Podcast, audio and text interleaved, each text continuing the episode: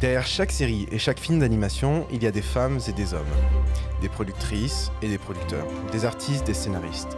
Je suis Sabri et je vous propose de partir à leur rencontre afin de comprendre leur histoire et de découvrir ces petits plus qui les ont conduits au succès.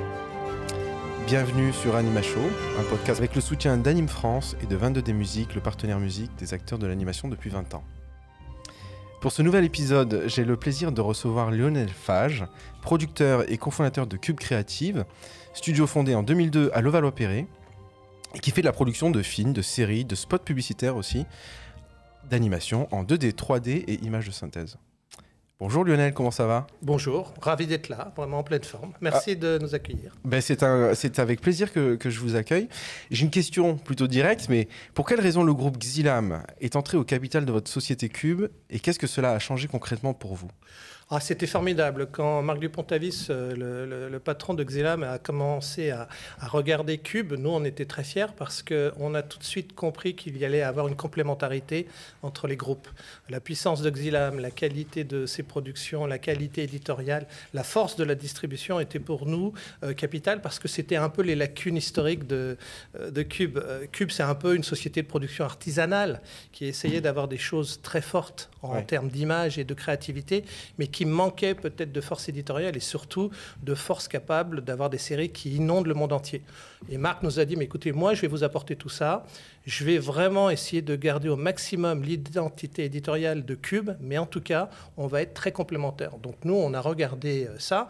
En plus, on ne va pas se mentir, euh, l'âge avance. Euh, les fondateurs de, Cube ont plutôt plus de la soixantaine. D'avoir cette opportunité-là, elle nous a semblé formidable à la fois pour nous en tant qu'actionnaires, mais je l'ai toujours dit, et je pense qu'aujourd'hui, euh, les collaborateurs en sont les témoins, ceux qui ont 30 ans, ceux qui ont 40 ans, je leur ai dit, mais qu'un groupe comme Xilam vienne nous regarder et vont vous ouvrir les portes des plateformes américaines, des grands, euh, des grandes de l'international, de, l'international, mais vraiment pour vous c'est formidable. C'est une aubaine en fait. Et j'aimerais avoir 40 ans aujourd'hui. Ah ouais, ça c'est pas mal dit. Voilà, c'est ce que je leur ai dit. Cube, ça avait été créé avec d'autres fondateurs, euh, cofondateurs, qui étaient des anciens de, collègues, c'est ça? Oui, oui. Alors euh, au tout début, on était sept. Euh, on était ah, parti, on était parti avec des réalisateurs d'Ex Machina. On avait vraiment pensé la société comme quelque chose qui allait perdurer l'aventure d'Ex Machina, avec un point nouveau fondamental, c'est que je m'étais rendu compte que l'émergence des écoles françaises allait être capitale.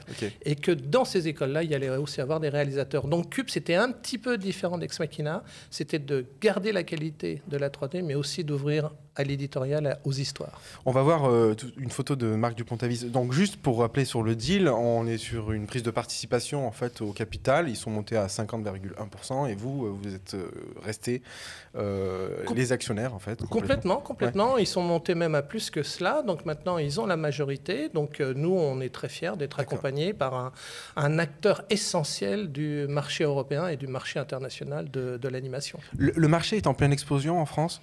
Ah, c'est une explosion totale. Malgré le Covid, malgré la pandémie, on a eu euh, quelques semaines et quelques mois pour bien restructurer, réorganiser euh, le studio, mais on n'a pas forcément perdu énormément de productivité. Vous pouvez faire le bilan, c'est ce que vous faites, Sabri, à chaque fois que vous rencontrez euh, les, les autres producteurs. Il y, a plein de raisons pour lesquelles les studios français marchent très bien. Je le dis souvent, il y a 5-6 sujets. Il y a d'abord, on a un pied d'image, on a des grands dessinateurs. La BD. la BD, moi je suis un fan je suis un fan de BD, j'ai une collection colossale, donc je me nourris de ça. Euh, on, a, euh, on a le CNC qui est un atout absolument formidable. On a euh, les obligations des chaînes qui sont obligées, quand les sujets les intéressent, de nous accompagner. et puis L'obligation des plateformes aussi récemment. L'obligation des plateformes, et ça marque, marque à, à longtemps, à œuvrer pour, cela. Et puis il y a aussi tout ce qui concerne la qualité de ces formations, qui, moi qui suis avec beaucoup de plaisir depuis 25 ans maintenant, mm. parce que euh, c'est pas pour m'envoyer des fleurs, mais j'étais un des premiers à regarder ce qui se passait là-bas. J'y suis allé au jury, au job dating, au, recrutement, discuter énormément avec euh, les directeurs d'école en me disant ce que vous faites est fondamental. Et alors, il y avait toujours un truc très drôle quand j'allais dans les jurys. Mes concurrents et collègues venaient chercher, et c'est pas péjoratif, des très bons animateurs, des, pépites, quoi. Des pépites, mais mais au même titre que vous. Si oui, sauf que moi, je cherchais des des gens qui allaient raconter des histoires et des, réalisateurs. Et là, il y avait souvent un débat. Ah, Lionel, arrête de leur dire qu'ils vont être des réals. Un réal, ça met 15 ans. Et moi, j'ai eu la chance de tomber sur des réals qui étaient réals dès la sortie d'école. Hum. Oui, c'est vrai que je, vois tout à fait ce, sujet. Il y a certains étudiants qui rentrent dans l'école d'animation pensant qu'ils vont devenir des réals ou des artistes, et, c'est louable. En fait, c'est une motivation première. Mais souvent, ils se rendent compte que aussi, il va falloir passer par la case technicien de l'animation, au sens où euh, il y a différents métiers sur la chaîne de, production d'un long métrage ou d'une série. Non, je ne suis pas sûr. On peut faire une école d'animation en voulant être et c'est pas péjoratif, encore une fois, simplement animateur ou simplement modeleur. Bien sûr, Mais ce qui est intéressant, c'est qu'à travers ces années d'école et dans certaines écoles, il y a une vraie implication sur la qualité de ce que c'est d'écrire un scénario. Et ça, ça change tout, parce que d'un seul coup, on peut, pendant ces années d'études, découvrir qu'on a un talent de raconteur d'histoire. Et quand nous, on a eu l'occasion avec Smakina de rencontrer Pierre Coffin et ensuite chez Cube, les Louis Clichy, les Rémi Chapoteau, les Nicolas Deveau, enfin tous ceux qui font la richesse de Cube, on s'est rendu compte que ça y est, il y avait une maturité chez euh, ces jeunes auteurs qui étaient formidables et qui ont commencé à faire le tour du monde. Et on ne va pas être hypocrite, c'est aussi cela que Marc a repéré chez Cube, c'est ces jeunes talents-là qui mm. sont maintenant potentiellement des futurs très très grands réalisateurs. On va, on va en parler un petit peu après. On va voir quelques images de, votre showreel euh, en, même temps qu'on va discuter, comme ça les, les, personnes qui peuvent voir la vidéo se rendront compte du travail, de la qualité de, vos, de vos créations. Euh, et, justement, j'ai vu euh, que vous mettez en avant pas mal de, réalisateurs et de réalisatrices, assez peu de réalisatrices d'ailleurs, je voulais euh, le noter. Oui, c'est un des sujets. C'est un des sujets, et je mhm. pense que voilà, toutes les femmes qui ont ce goût, présentez-vous, montrez vos books, vos démos parce qu'on a besoin de plus de, de réalisatrices. Et donc, comment ça fonctionne avec ces réalisateurs, ces artistes? Vous, avez un rôle d'agent? Vous avez un rôle de, primo-producteur? Alors, c'est assez étonnant parce que chez Cube, on a un mélange des genres. C'est-à-dire qu'on a des réalisateurs qui sont en CDI, c'est-à-dire qu'ils sont permanents. Ah bon? Ce qui est un peu étonnant, euh, Marc l'a souligné. Et puis on a une grande partie de nos réalisateurs qui sont des intermittents des spectacles. Pourquoi? Parce que quand on a créé Cube, comme je vous le disais, on s'est dit on va annoncer au marché qu'on est une société de production et que donc on a des réalisateurs. Et comme on est tombé sur des gens surdoués en démarrant, euh, qui s'appellent Rémi Chapoteau, Tristan Michel, Nicolas Deveau, qui apportaient un univers tout de suite, on s'est dit cela, on va pas les bloquer, mais en tout cas, si on les assure, on leur assure un salaire mensuel correct. On eh s'inscrit dans le temps avec eux. On s'inscrit dans le temps. Euh, Nicolas Deveau, il est là depuis 2003 et Rémi Chapoteau et Tristan depuis 2006. Donc c'est des gens qui ont trouvé chez Cube à la fois euh, une société pour les accompagner et puis je crois chez euh, les producteurs des gens qui comprennent et qui vont soutenir leur projet. D'où l'émergence du talent de Rémi sur Kailou ou de Nicolas Deveau sur son monde animalier. On va voir euh, justement les différentes euh, productions que vous avez. Donc vous avez deux métiers. Un métier qui est de produire, fabriquer pour le compte d'autres sociétés, comme euh, par exemple avec Rovio, la société finlandaise qui édite le jeu vidéo Angry Birds, et qui vous a commandé Stella et on va voir une, photo Stella et, Angry Birds. et Angry Birds. Voilà. vous l'avez fait avec Mush Mush. Exactement. On a reçu euh, récemment Perrine, on va voir aussi une image, et, euh, elle, a, elle, a, bien expliqué qu'en fait, elle est allée voir Cube Créatif pour son, son savoir-faire en fait dans ce domaine-là. Euh, et, après, vous avez vos propres créations. Complètement. C'est le jeu, c'est de garder à la fois une forte identité en prestation. Ça, c'est plutôt maintenant sous la coupe de mon associé historique qui s'appelle Magid Loukil, qui est, lui, est plutôt en charge de, de la partie qu'on appelle Cube Créative, qui est le studio. Et moi, étant plus en charge de plus en plus de Cube production, qui est la partie production, création de contenu. Alors, on va voir Kailou, par exemple, cette petite grenouille qui, qui joue, euh, enfin, qui lance des jeux avec ses copains. Ça, c'est diffusé sur Canal+ depuis. Là, c'est la saison 5, hein, vous êtes. On attaque la saison 5. Là, on a d'ailleurs une réunion cet après-midi pour présenter la nouvelle euh, ligne éditoriale de la saison 5. Donc, c'est très passionnant. Comment ça se passe, une réunion comme ça, typiquement, avec un diffuseur? Donc, déjà, vous connaissez le diffuseur depuis Non, alors là, aujourd'hui, c'est une réunion interne pour ah, que les auteurs, euh, Rémi Chapoteau et Jean-François Henry, qui sont les papas de Kaelou depuis 11 ans, nous présentent un peu quelles sont leurs euh, idées pour cette nouvelle saison. Donc, voilà, on va, on va regarder ça. Alors, maintenant, bien entendu, on a un partenaire qui s'appelle Exilam. Donc, c'est pas une présentation qu'à la direction de Cube, c'est aussi une présentation à la direction de Xilam. Ouais, 52 épisodes hein, par saison. Euh, oui, sauf que la saison 5, ce sera 39, c'est juste une petite variable, mais on a en effet pratiquement 250 épisodes de Kaelou avec un spécial 26 minutes et puis aussi un, un épisode relief, puisqu'on on, était très fort en, en 3D quand la 3D était. Qu'est-ce que vous appelez relief Le relief, c'est-à-dire qu'on est dans une salle de cinéma où on était équipé de lunettes, vous vous souvenez, ça a été un grand sujet. Maintenant, film en 3D, quoi. Film en 3D, et, et, nous, on avait une culture machina du parc d'attractions. Ouais. Ils sont depuis 20 ans euh, très fans de tout ce qui était relief. Et nous, on a essayé, au moment où on a beaucoup parlé des téléreliefs, d'accompagner le mouvement, parce que, en fait, faire un film 3D en image de synthèse, c'est pas si compliqué que ça. Une fois que vous avez créé votre scène, euh, vous mettez vos systèmes de caméra et vous avez déjà votre, votre image relief. Donc, on a été très pionnier là-dessus. Euh, on, fait du relief depuis du, temps de, Ex Machina. Donc, Il y a un procédé qui est très différent ou c'est additionnel, en fait, le fait de rajouter le relief Donc, le relief, je rappelle pour les auditeurs, et auditrices. En gros, je mets mes lunettes noires, les fameuses lunettes noires, et puis j'ai les scènes avec euh, Alors, les euh, mouvements. Euh. Il y a différents systèmes de relief. On va peut-être pas rentrer dans le débat technique, mais il y a aujourd'hui des solutions assez simples pour faire du relief, puisque quand on est en image de synthèse, qu'on filme avec un œil, eh bien nous, dans notre programmation ordinateur, on met deux caméras et donc on reconstitue l'écart des yeux Très bien. et on présente les deux images. Après, on a des lunettes anaglyphes ou des lunettes qui fonctionnent et on retrouve la sensation de relief. Ceci dit, ça, ça s'est un peu éteint puisqu'on parle de moins en moins de télé-relief. Et quand on veut voir du relief aujourd'hui, c'est plutôt consacré euh, au cinéma, au blockbuster américain ou euh, européen d'animation, et même de, prise de vue réelle. Des nouvelles créations, il y a aussi euh, Tangranimo. Voilà, voilà c'est, ça fait un petit peu rapport au, jeu du Tangram, c'est ça C'est ça, hein, exactement. C'est une, très, c'est une très belle idée que nous ont proposée il y a quelques années Rémi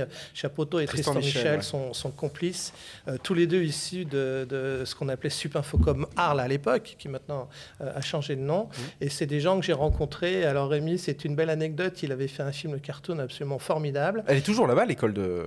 oui, elle a, elle a, changé de nom. Maintenant, elle s'appelle MOPA. C'est ça. Euh, et puis il y a certains des professeurs et des dirigeants de cette école d'art qui ont créé une nouvelle école à Avignon qui s'appelle l'ENSI. Euh, le monde des écoles d'animation est un monde où il y a à la fois de la technique, de l'artistique et du business. Donc il y aurait de quoi écrire un livre sur tout ce qui s'est passé On dans compte sur vous, Lionel. ah non, mais euh, il faut. C'est pire que le monde de, presque des, studios de, production. Non, mais je suis content de voir que, par exemple, moi, moi, je suis originaire d'Avignon, euh, Arles et tout ça, c'est mon bassin de vie, en tout cas de ma jeunesse, et, je suis content de voir qu'il y ait des entreprises qui font l'animation. Ils sont dans ces, dans ces, dans ces départements, en fait, dans ces villes. Ce qui n'est pas le cas euh, de beaucoup d'industries où en fait tout est concentré à Paris. Et ça, je trouve ça génial que l'animation puisse être en Bretagne, à Angoulême, dans le sud de la France et ainsi de suite. Les écoles qui sont en province et qui émaillent notre euh, beau pays sont euh, absolument formidables. Vous allez de Valenciennes en passant par Bordeaux, Angoulême, Montpellier, Arles, Avignon. Et vous les connaissez bien parce que vous les visitez beaucoup. On va voir ce Pirate. Pirate, ça c'est une histoire assez, ah assez génial, intéressante. Firat, c'est. Euh, je, dis pirate, hein, c'est pas pirate, c'est fait exprès. Donc, comment on pitch Pirate en fait? Oh, bah, Pirate, c'est une bande de jeunes apprentis euh, futurs pirates, sauf qu'ils sont dans un univers où ils sont tous gonflés. Donc le, voilà, on est dans une ambiance à la Toy Story, mais c'est pas des jouets qui ressemblent à des mobiles. Ils sont tous équipés d'une petite valve, et donc quand on a une valve sur soi, on peut être piqué, on peut se dégonfler, on peut avoir des coups de pompe comme mm. vous et moi. et donc euh, le, pitch, c'est ça. Mais je pense que vous voulez surtout parler de la belle aventure qui concerne leur court métrage. avant ça, on va regarder euh, des images de pirates, et après on parlera un peu de cette histoire, oui.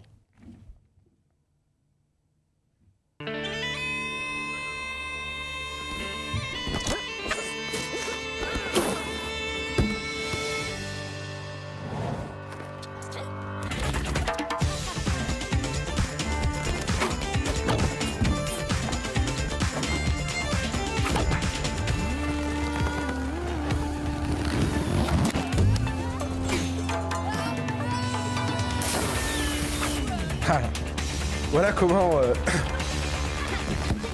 voilà comment le, personnage Sam. Euh, non, Pat, Pat, Sommer. Pat le pirate. Pat le pirate.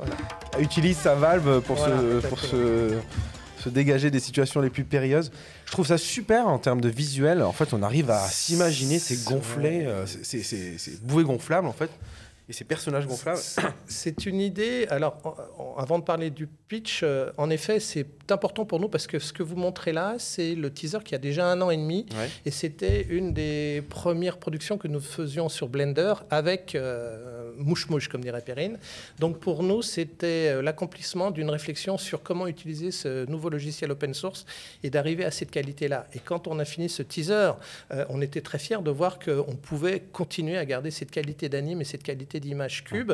Depuis, le, la série a bien avancé, hein, puisque c'est un teaser qui a 18 mois. On est maintenant à 30% de la production et on a continué sur ce. Donc vous avez construit un pipeline sur Blender. Donc Blender, pour euh, ceux qui ne connaissent pas, c'est en fait un logiciel de 3D qui est euh, open source. Open source. il n'est euh, pas forcément payant ou payant certains. Oui, enfin, il, est surtout euh, disponible pour les gens qui veulent l'utiliser. Par contre, la communauté en échange, quand elle contribue. trouve des choses, contribue et peut sans cesse l'améliorer, mm. ou pas d'ailleurs.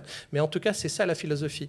Et nous, nous ne connaissions pas Blender il y a encore 4-5 ans, mais l'arrivée d'un jeune directeur de notre R&D, Valentin Morisseau, qui d'ailleurs a été formé à Arles, nous a apporté énormément de choses. Et Magid Loukil, encore une fois, mon associé qui s'occupe plutôt de ces choses-là, a dit c'est l'avenir. On va maintenant développer un véritable outil de production et de fabrication avec Blender. Et on est super sensible au fait que Perrine et Yuri de la cabane nous ont suivis parce que pour eux aussi, c'était un challenge de dire oh là là, ils nous proposent de faire notre série qui est quand même une des premières grosses séries de la cabane sur un outil comme, euh, comme Blender. Alors, Firat, Firat euh, c'est une histoire assez incroyable. On va voir une image et vous allez comprendre pourquoi euh, c'est assez étonnant de, de, se rendre compte de la genèse d'une histoire et, comment ça peut devenir une série plus tard. On va voir une image de, l'un des, créateurs, Guillaume Mérin, je crois, euh, sur, sa, sur sa plateforme de crowdfunding, parce qu'à l'époque, en fait, il avait euh, sollicité le public pour euh, financer complètement, les, premières, les premières images, en fait, qui allaient aider à convaincre finalement. Et vous, racontez-moi, vous avez l'habitude d'aller dans les écoles rencontrer les, les jeunes talents? Comment ça s'est passé? Ça fait donc énormément de temps que je vais dans les écoles, toujours dans cette idée de trouver euh, des réalisateurs. Et euh, en 2003, je vais au jury de Supinfocom Valenciennes.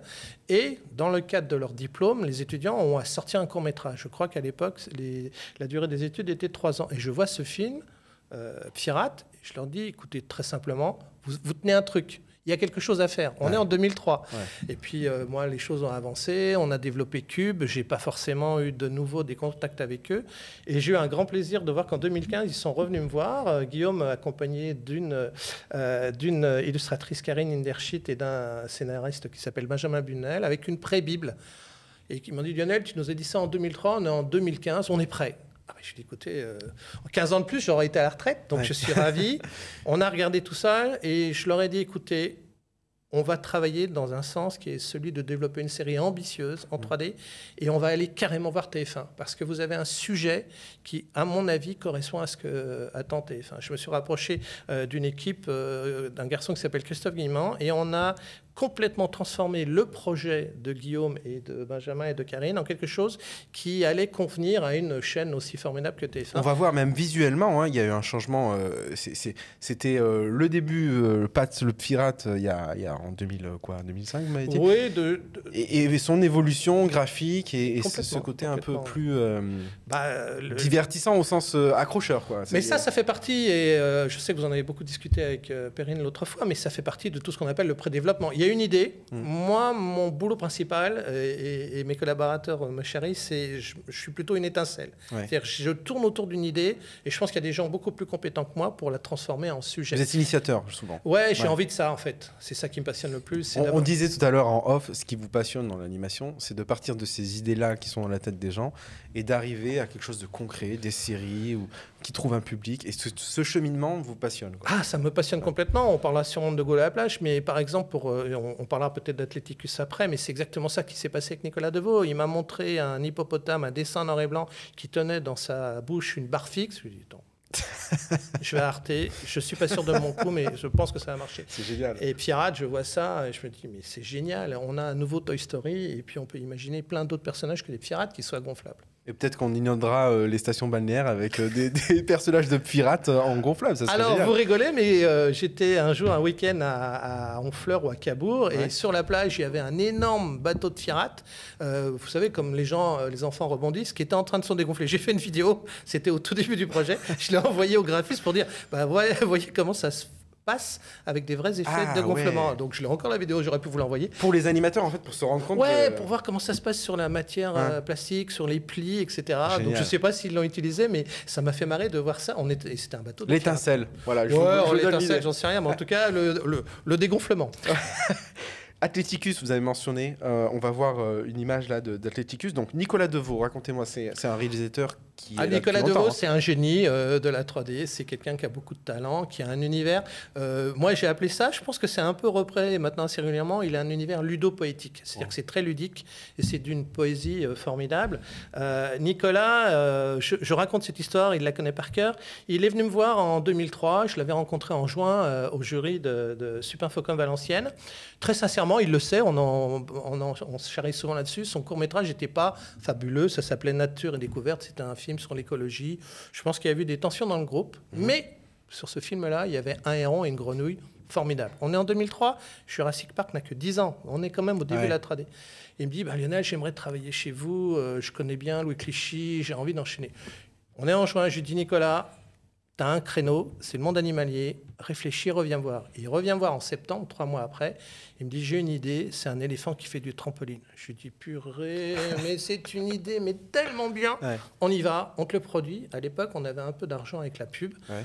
On ne on, on savait même pas qu'il y avait le CNC. On n'est même pas allé chercher un centime pour un court-métrage. C'est un court-métrage qui a fait le tour du monde. Ouais. Mais j'ai eu dit Si on fait ça, il faut qu'absolument ce soit nickel. Il faut que l'animation le rende. canon à voir. Et le film s'appelle 7 tonnes 2. Ça a été un carton. Et avec ce film-là, j'ai pu ensuite continuer à cultiver son talent sur des univers uni- animaliers.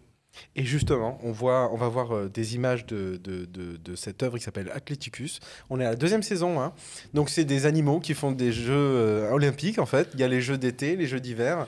Et c'est génial parce qu'on se rend compte que euh, un- une girafe peut jouer au basket ou que euh, des pingouins peuvent faire du bobsleigh, etc. Et, et on, et on est en pleine production de la saison 3, Ok. qui seront les sports urbains. Qui seront, ce sera sur l'antenne d'Arte en janvier et ça se passe très bien, c'est formidable, parce que, c'est drôle. euh, Ouais. On a pratiquement fini les 30 animatiques là. Regardons.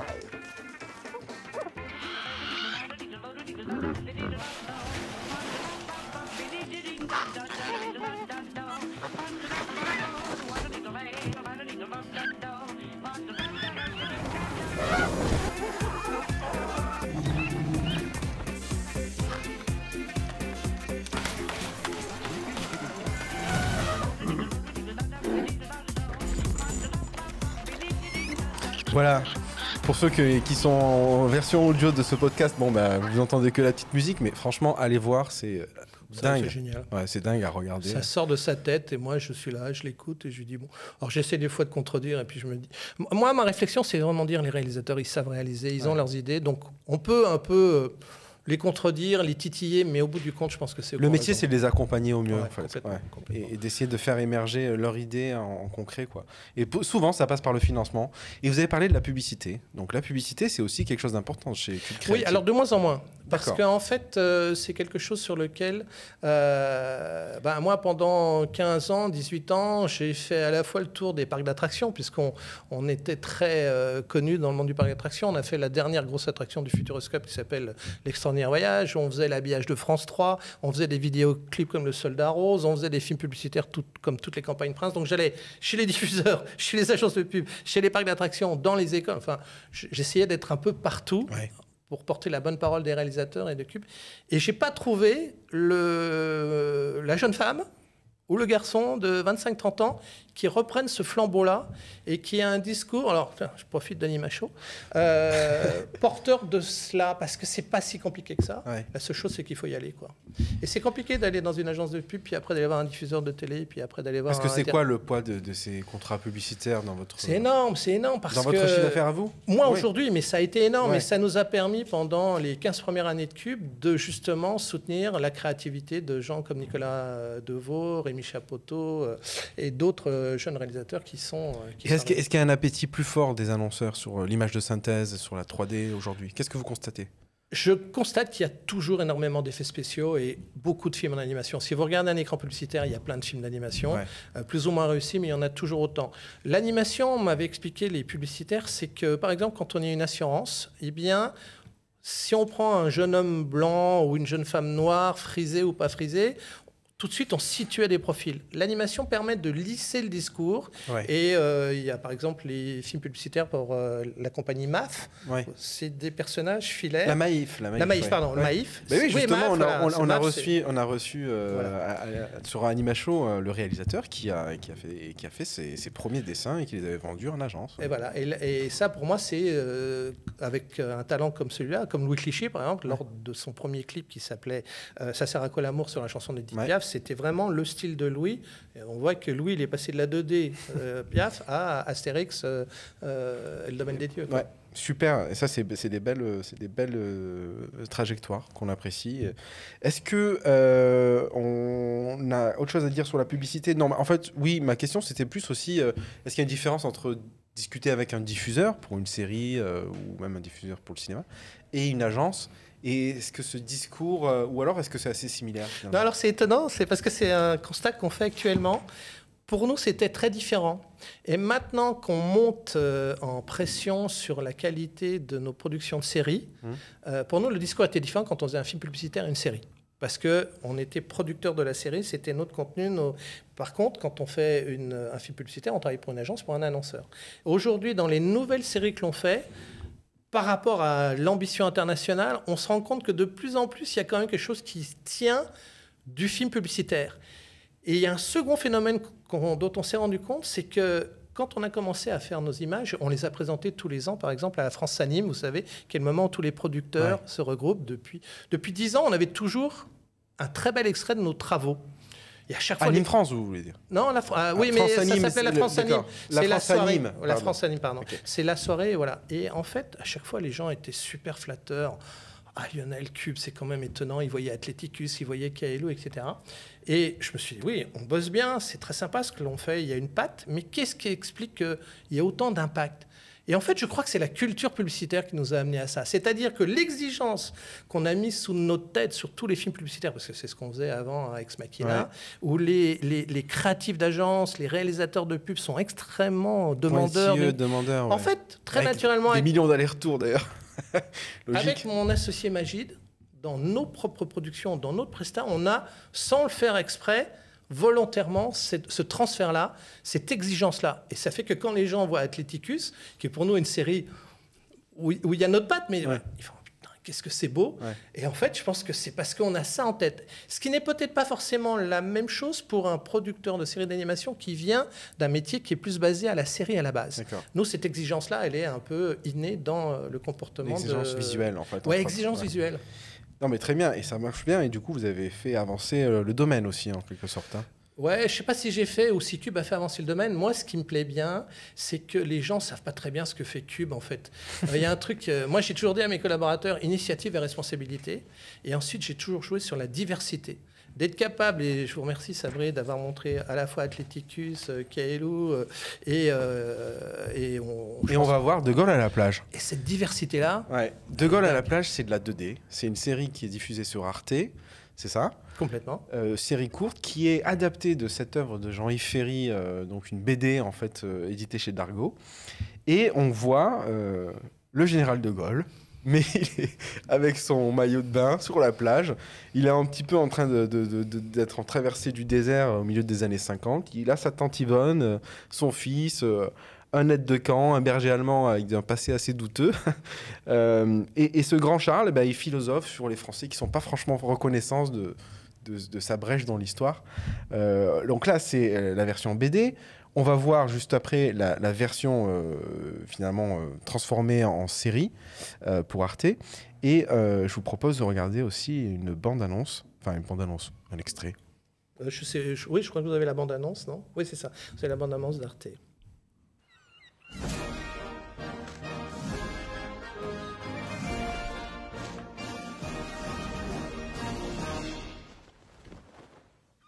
Ah non, c'est un épisode.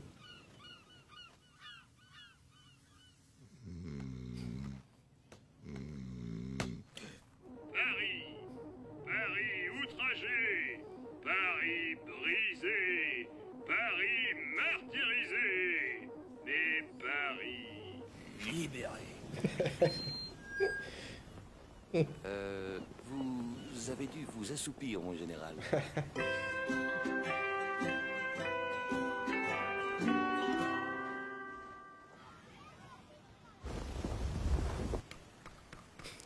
Il s'ennuie terriblement.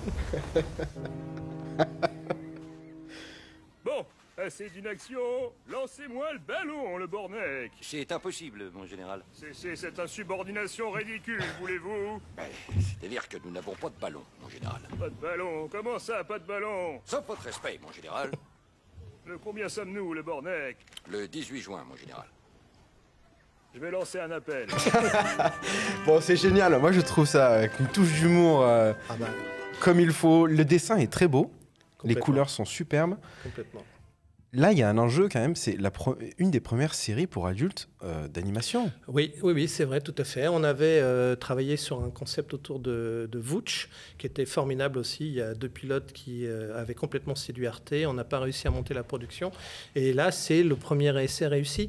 Alors, il y a plein de jolies choses à vous raconter là-dessus. Je vais être un peu bavard, mais tant pis pour vous.